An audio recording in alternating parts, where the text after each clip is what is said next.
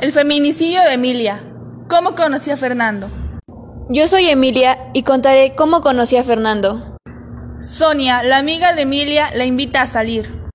Hola Emilia, ¿cómo estás? ¿Te parece si vamos a tomar un café? Ya que en nuestra comunidad el día de hoy está lloviendo mucho. Es porque en todo el país el clima es muy lluvioso. Hola Sonia, me encantaría, pero primero tengo que pedirle permiso a mi mamá. Hola mamá, ¿qué haces? El día de hoy te ves muy bonita.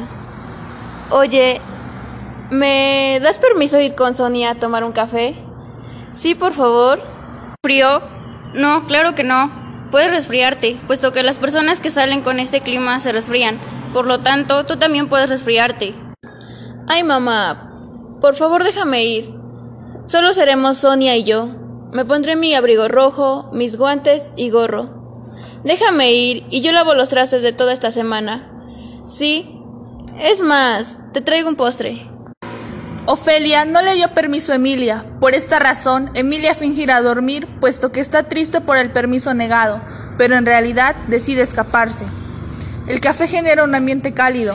Las personas buscan un ambiente cálido. Por eso el café se ha acabado. Por el hecho de que las cafeterías estaban llenas, decidieron ir al parque. Sonia y Emilia estaban paseando tranquilamente cuando comenzó a llover muy fuerte. Deciden atajarse en el kiosco cuando de repente un chico se les acerca y le ofrece una sombrilla. Su nombre es Fernando. Hola guapa, ¿cómo estás? Emilia, no le hables. ¿Ya viste la ropa que trae?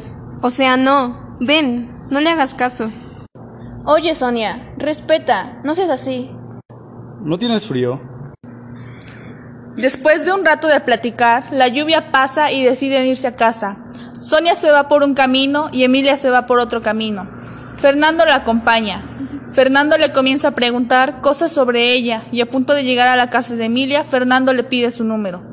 Emilia entra a su casa y su mamá ya estaba con la chancla en la mano y el cinturón afilado. Recibe la regañada de su vida y su mamá lo obliga a quedarse en casa durante tres meses. El tiempo de su castigo, Emilia se la pasaba hablando con Fernando. Coinciden tan bien que se hacen novios. Ha pasado un mes y Emilia se porta tan bien que su madre decide quitarle el castigo. Fernando, ya no estoy castigada. Reunámonos en el lugar que nos conocimos. Fernando y Emilia se reúnen en el kiosco. Con el paso de los días, Fernando cambia su forma de ser con Emilia. Oye, Fernando, ¿qué te pasa? ¿Por qué te portas de una manera tan rara conmigo? ¿A qué te refieres? Yo puedo hablarte como yo quiera. Emilia se va enojada a su casa. ¿Por qué es así? Tal vez estaba cansado. Sí, debe ser eso. Está más apuesto desde la última vez. Debo calmarme. Él me quiere mucho. Sí, él me quiere mucho. Así pasó el tiempo. Tres años de relación. Ella no podía más. Después, durante sus primeros meses casados, él cada vez era más bestia. Por ello, Emilia le contó a su hermana todo lo que pasaba. Hermana, habla con él. Los golpes ya es pasarse de un límite. Yo te aconsejo que ya termines esta relación. Él solo te maltrata. Hazlo o podrá resultar peor. Date cuenta, por favor. Eso no es amor, es violencia. Y yo sé que tú eres lo suficientemente fuerte para dejarlo. Emilia, he descubierto que Fernando te es infiel. Lo he visto salir de una casa y se estaba besando a una mujer. Gracias, Sonia, por habérmelo contado. Hablaré con él. En cuanto Fernando llegó a su casa, Emilia estaba dispuesta a enfrentarlo por primera vez. Emilia, tengo mucha hambre. Espero que hayas preparado algo digno. Tenemos que hablar. Me he enterado de que me estás engañando. Dime por qué. Si yo te lo di todo, si yo te amo más que a nada.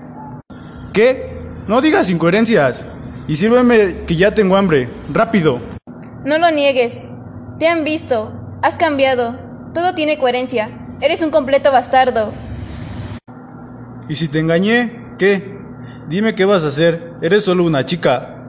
Simple y sin chiste. Me merezco a todas las mujeres que se me plazca. Todos los hogares tienen a la mujer como ama de casa. Tú eres una mujer. Solo te tengo para que limpies mi casa, me cocines y ya. Yo te quiero mucho. Por eso te corrijo cuando haces las cosas mal. Tardé tanto tiempo en abrir los ojos. Eres un tonto. Eso no es amor. Me voy. Ya no soporto este martirio. ¿Qué te vas? ¿Qué harías sin mí? Me voy y haré lo que pueda para sobrevivir. Espero que ni tu hijo ni yo necesitemos nada de ti. ¿Qué? Mi hijo, ¿estás embarazada? No, Emilia, tú no te vas a ningún lado. Si no eres mía, no serás de nadie, ¿entiende? Emilia intentó escapar, pero él era más fuerte que ella. Se escuchó un grito desgarrador y prefiero no contarles el final.